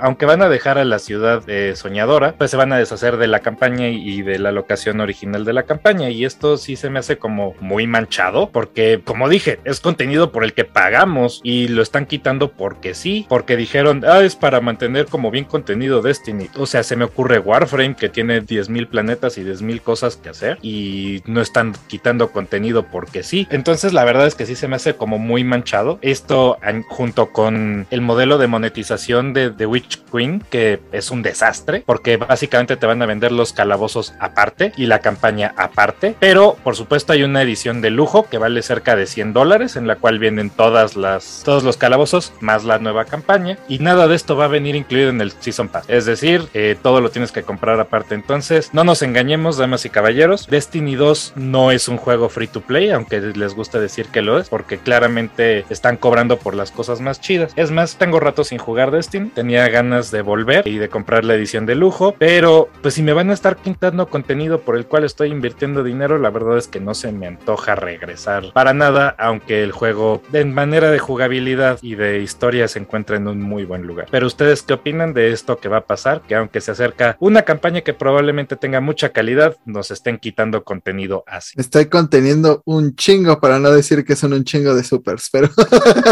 realmente yo lo que pienso es que, damn, o sea, se, se les quedan todas las malas mañas de Activision o qué pedo. Realmente, o sea, no me sorprende porque eso pasa con los juegos en línea. Eh, usualmente te quitan cosas para darte otras y esperan, como la mayoría ya las jugó, pues esperan que a nadie le importe. Pero pues no, no me parece bien. O sea, creo que a final de cuentas, como ya lo mencionaste, hay muchos juegos que sí mantienen todas sus pues, expansiones sin tener que borrar otras. Y pues mucha gente ya se ha salido de Destiny y no creo que esto los vaya a hacer volver. Entonces, pues sí, me- no sé, o sea, todo me suena mal. no, no dudo que la expansión esté chida, pero 100 dólares, 100 dólares, ya saben lo que opino de lo que podría hacerse con ese dinero, pero es mucho. O sea, espero realmente que, pues, que reconsideren, que, que los fans sean muy vocales, que no compren esta expansión y pues que obliguen a, a Bungie a, a reconsiderar su decisión y pues devolverle todo lo que ya le invirtieron a, a los jugadores, que pues entiendo que se queda la experiencia, las armas y parte del mundo, pero pues qué tal que se te borra tu save y ya no, ya no puedes acceder a este contenido. Por una parte, no, no voy a defender a Destiny, esto recuerden, mi punto de vista es solo como desarrollador, una persona que en algún momento le gustaría dedicarse a, a- a hacer videojuegos, y es como, como una persona que ha experimentado MMORPG de una forma u otra, pues acabas teniendo estas áreas muertas, ¿no? Sale nuevo contenido, el viejo contenido se vuelve obsoleto, y lentamente empiezas a tener áreas muertas que realmente solo están ocupando espacio en tu servidor, en la memoria de las compus de tus jugadores, y que realmente es contenido que no estás aprovechando. Ahora, creo que Destiny, la forma en la que trató de decir las cosas es que esto iba a ser, bueno, en la que yo estaba entendiendo las cosas originalmente antes de ver su sistema de monetización, es que el plan es que estos mundos o estas aventuras fueran como un season pass, como un pase de temporada, donde vives tu aventura, tu experiencia, eso se va, pero pues ya no, o sea, fue como contenido extra que le agregaron y que pudiste disfrutar. Y sin embargo, su esquema de monetización va muy en contra de este concepto. Y pues sí, por una parte entendemos, entendemos, ¿no? O sea, Bungie ya no eres lo que eras, eras mucho más pequeño, no tienes los recursos que tenías, pero tampoco se vale escupir de, a la cara a la gente que te ha, pues que te ha apoyado por tanto tiempo, que te apoyó cuando te uniste a Activision, que te apoyó cuando te saliste de Activision, que te apoyó cuando tu IP se redujo del 100% del contenido que tenía a un 20% y que llegues ahorita y les digas, ¿sabes qué? Te voy a quitar esto. Ok, no, por una parte quizás lo pienso y digo, quizás tienen la idea de hacerlo en rotación para que haya distintos accesos, pero sabes, eso no va de la mano con un RPG porque la gente no va a estar, no tiene el acceso todo el tiempo al juego, ¿no? Por más que a uno le gustaría, por más que uno es fan del juego, pues sabes, hay gente, hay simplemente veces que uno no puede jugar, ¿no? El, ejemplo que a mí se me ocurre en este momento es un youtuber que yo sigo, streamer, se llama Asmongold, una persona que ha jugado World of Warcraft por años, ahorita está jugando Final Fantasy XIV online y por situaciones personales de la salud de su familia, pues no ha podido jugar, no ha podido streamear y estamos hablando de una de las personas más dedicadas que para un MMORPG, ¿no? Entonces, ¿qué pasa si ahorita yo meto un contenido a ese juego que solo puedes acceder en estos siguientes tres meses y luego desaparece, ¿no? Estás pues alienizando a, a porcentajes de tu población que no pudieron experimentar distintas cosas, que lentamente se quedan más atrás y que distinta y que pues cada vez ven menos incentivo a regresar y a seguir jugando porque lo único que hacen es sentir FOMO, ¿no? Que es fear of missing out, miedo a perdértelo. Pues para qué invierto si al final del día con que deje de jugar o me distraiga o quiera jugar otro juego, pues ya me atrasé, ¿no? Ya no puedo jugar con mis amigos porque ellos sí se quedaron, ya no puedo jugar con mi guild porque ellos están haciendo el contenido nuevo y ¿qué pasa? Que ya no quiero jugar. Justamente nada más iba a finalizar el tema diciendo, vean Final Fantasy XIV, le está haciendo perfecto con todas sus expansiones, el juego es maravilloso, todos los que lo juegan no tienen más que cosas buenas que decir, hagan eso. Pero vayamos a, a, otra noticia rápidamente y es que pues una noticia muy triste al parecer Shoji Meguro el encargado pues de todos estos temas musicales maravillosos emblemáticos y que pues le han dado forma a todo lo que es Atlus va a abandonar la compañía así lo anunció hace poco pero Diego pues danos un poco de los detalles y de tu opinión al respecto. Así es Shoji Meguro el legendario compositor de los juegos de Atlus desde Persona el primer persona, ha, anunciado que va a dejar la compañía, pero a pesar de que esta es una noticia triste, a mí me deja el buen sabor de boca de que dice, bueno, que número uno se va a dedicar a hacer su propio juego. Él ha trabajado con indies recientemente y dijo, ahora yo quiero hacer mi propio juego, yo siento que sí puedo. Y pues recordamos que él fue el director de Persona 2 Innocent Sin y eh, que su relación con Atlus es tan buena y que va a seguir trabajando con ellos. Es decir, la música de Shoji Meguro probablemente no va a ir a ningún lado. Entonces, por supuesto, que me da tristeza verlo partir de, esta compañía, pero si su música no va a ir a ningún lado y él se puede dedicar a sus propias cosas, pues la verdad es que me da mucho gusto por él y no le deseo nada más que todo lo mejor. Pero ustedes qué pueden, opinan de que se nos vaya Shoji de Atlus? O sea, me parece muy bueno que siga en Atlus, que le permitan seguir trabajando con la compañía porque su música es maravillosa. Yo solo tengo dudas con respecto a su nuevo papel que quiere hacer dentro de los indies porque pues ya vimos lo que pasó con el diseñador de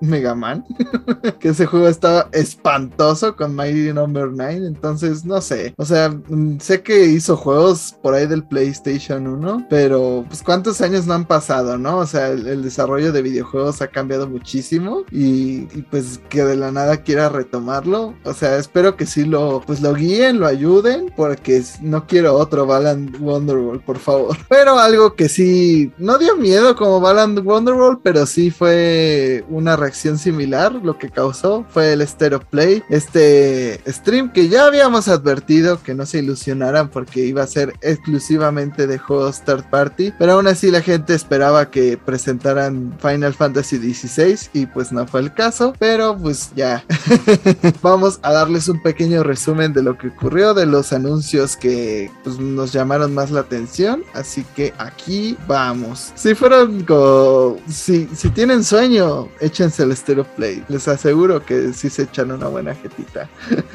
si tienen insomnio, el Stereo Play. Eh, pues iniciamos con este juego que se veía bastante extraño, que era pues Deathverse Let It Die, que al parecer pues son una especie de como minijuegos y que ya también había estado disponible para que lo preordenaras en Steam. No lo sé, es como el juego del calamar en versión videojuego. La verdad no me llamó nada la atención. Luego vimos un videojuego que es como tipo Telltale de una banda y pues hicieron unos chistes muy malos durante el stream de oh, ¿qué se dice en un stereo play? Y pues ya, en la neta tampoco me llamó nada la atención. No sé, o sea, todos estos juegos que se ve que son de una persona con problemas de primer mundo y que trata de hacerse el cagado, pues a mí se me hacen como esos juegos raritos que pues son de relleno, pero pues al parecer va a estar en el 2022. Luego hubo más contenido para Voxnax, esta especie de pues coleccionario de, de criaturas extrañas hechas con comida de PlayStation 5 que pues estuvo un tiempo gratis para PlayStation Plus y para los usuarios de Play 5, entonces pues llama un poquito la atención. Ellos habían comentado que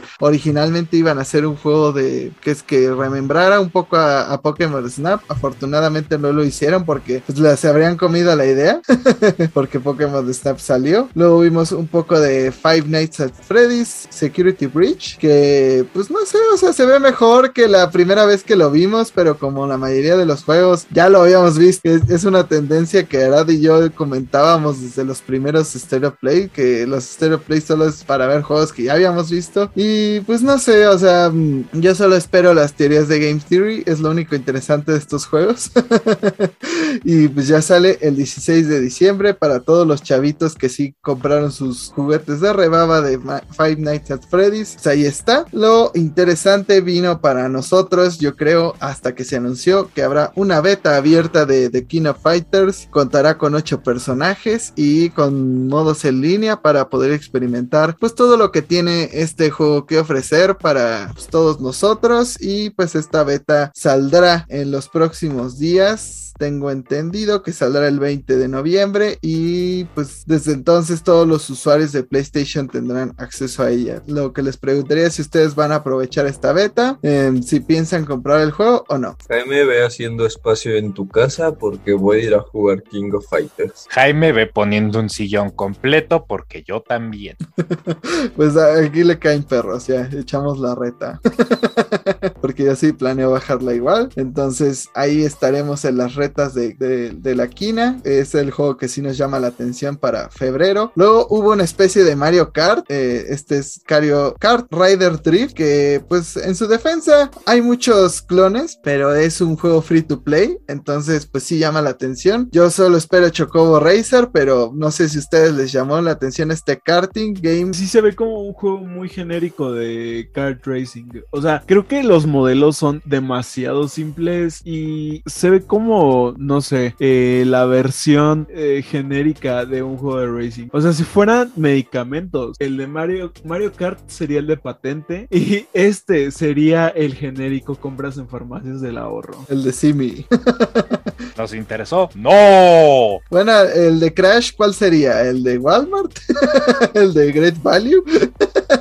Sería patente de un laboratorio diferente. Sí, uno es Bayern y el otro no sé. Eh, pero bueno, sigamos. El anuncio que sí fue importante es que Death's Door, ahora sí lo pronuncié bien, llegará a PlayStation. Este había sido un exclusivo de PC y de Xbox que pues había llamado la atención. Es un juego de un cuervito que tiene que estar haciendo el trabajo de pues llevar almas a la muerte, pero que había estado flojeando y que eh, tú tendrás la tarea de hacer este recorrido por el mundo de los muertos como forma de este cuervito que se ve estilo Zelda, estilo pues roguelike. Y pues no sé, me llama mucho la atención. Está dentro de los juegos mm, que están siendo considerados para juego del año. Y pues lo hace Devolver Digital, esta compañía que escoge bastantes juegos buenos, entonces pues no sé, yo sí lo voy a estar jugando cuando llegue a PlayStation y llega el próximo 23 de noviembre de este año, así que es un juego para finales de año que se ve interesante. ¿Ustedes van a estar probando Death's Door o, o les dio igual? No para Play. El juego está en mi playlist de, bueno, en mi lista de deseados de Steam desde hace rato. Yo vi cuando salió, efectivamente lo vi y dije, eso se ve como algo especial. Tengo muchas ganas de jugarlo, tan pronto pueda, probablemente lo descargaré. Pero pues ya sabía de su existencia antes de, de este State of Play. Ah, también cabe mencionar que poco después anunciaron que va a llegar a Nintendo Switch. Dice mi PC que esto no es un estreno para mí. Bueno, pero hay que recordar que la mayoría de los jugadores pues están en consolas, entonces ahí lo podremos experimentar todos los que nos vale verga PC.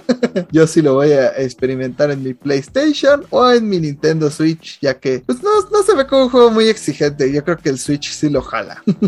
pero pues dentro de más novedades de este Stereo Play está Star Ocean de Divine Force, este juego que pues ya desde que salió Square Enix dije, cielos, luego vi que era un logo diferente al del el estudio que hace Final Fantasy, entonces ya me calmé. Eh, Star Ocean es, es una saga que pues ya había sido un poco olvidada por Square Enix, eh, entonces es interesante este nuevo giro que le quieren dar. Yo lo vi muy tipo Xenoblade, o sea que estás recorriendo un gran mapa. La gran diferencia con Xenoblade es que su gameplay no, pues no, no, no será que te quedes quieto viendo las animaciones de los personajes, sino que es un action RPG y pues será por el aniversario 25 de esta saga clásica de Square Enix y pues también estará llegando para otras consolas como Xbox y PC, entonces pues ahí lo podrán experimentar. Yo pues mmm, estoy un poco interesado, pero tampoco es como que me volara la cabeza. Creo que eso fue el resumen de este Stereo Play. Dentro de lo poco bueno que hubo. Pero no sé, ¿ustedes piensan darle una oportunidad a este Star Ocean? Sí, realmente aparte de Death's Door, que ya sabía de su existencia, y del demo de King of Fighters, esto fue lo único que en verdad me interesó de todo el State of Play. El juego, aunque sus animaciones se ven un poquito eh, extrañas, el juego se ve muy bonito y se ve entretenido. Y pues como dices, es una saga clásica. Estoy más que dispuesto a darle una oportunidad. Puede que salga bastante, bastante bien. Sí, aparte que salga algo nuevo en un Stereo Play, pues ya es, es para recalcarse. Luego estuvo este juego que yo, según yo, ya había salido. Se llama First Class Troubles eh, o Problemas de Primer Mundo o de Primera Clase. Yo digo que eso ya había salido y se llama Life is Strange, pero no sé. ah, ah, antes no había dicho que el juego de Star Ocean saldrá en el 2022 y pues los, estos problemas de primer mundo o de primera clase es una especie de Among Us para todos los que no quieren admitir que les gusta Among Us. Es un Among Us con otros modelos de personajes y pues estará en PlayStation Plus todo este mes. Entonces, para aquel que le interese jugar Among Us con otra skin, ahí está. Sale el 2 de noviembre y no sé, o sea, se me hizo una muy rara forma de terminar el Stereo Play con este juego llamado Little Devil Inside. Este trailer que pues demuestra como una especie de juego de aventuras donde pues vas recorriendo un mapa con un tren, pero que también hay otro tipo de acciones. No sé, es estilo, pues ya que les gustó a muchos desarrolladores estilo maquetita que puso de moda Nintendo con Link's Awakening. Y pues no sé, o sea, se me hizo una manera muy extraña de cerrar el Stereo Play. Ni siquiera dieron fecha, no dieron nada. Algunas personas estaban de, no mames. Yo así de, ¿what? A mí la verdad me llamó cero la atención. Vi nada más un tren moviéndose en una maquetita. La verdad hasta le adelanté a todo el gameplay porque estaba esperando que pasara algo y no pasaba nada. Solo era un tipo platicando con gente, moviéndose en una maquetita. No sé, o sea, para una consola como el PlayStation 5 esperaba algo para finalizar pues, pesado gráficamente o interesante. Pero ¿qué opinan ustedes, Lucy? Bueno, curiosamente ese juego sí me llamó la atención. Eh, sé que no mostraron mucho, pero me dio como esta extraña vibra como tipo Stardew Valley con trenes. Y pues mire, no sé, yo tengo una debilidad por los trenes. Pon un tren en un videojuego, déjame manejarlo y probablemente lo acabe comprando. Excepto si te llamas Link. Link, tú no tienes nada que hacer en un puto tren. Este State of Play pudo haber sido un hilo de tweets. Fue un desperdicio de 20 minutos en donde nada más el demo de King of Fighters y Star Ocean valieron la pena sus anuncios. Bueno, Death Store también supongo, pero pues ese ya había sido anunciado y ya salió porque PC Master Race. Yeah.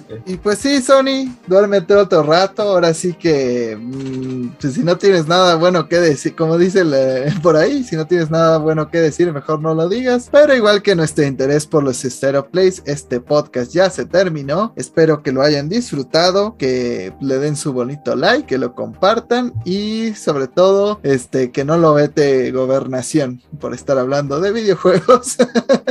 Pero chicos, cuéntenos sus redes, donde los pueden contactar para que pues, les digan que el Stereo Play estuvo bien culero o muy chido. A mí me pueden encontrar como Luis High en Twitter y como el 7 en Instagram. A mí me pueden encontrar en Twitter y en Instagram como el Árabe García. Worlds continúa, ya termina la semana que entra. Si quieren platicarlo, me encuentran en esas redes sociales. Yo soy Arad Sereno Ponce y a mí me encuentran en todas las redes sociales como Arad. Por todas las redes sociales me refiero a Twitter e Instagram. También me pueden seguir en TikTok. Ahí háganme una petición para que tenga más tiempo en el día para jugar Animal Crossing. También digan que vecinos debería echar de Arad ya nos va a decir, yo no me identifico como TikToker, yo me identifico como figura pública y un actor que es y que soy". artista, que es lo que soy.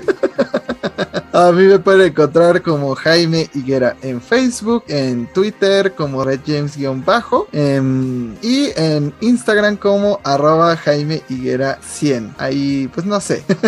me, me pueden dar sus comentarios al respecto de este podcast. Gracias por haber estado con nosotros. Hasta la próxima.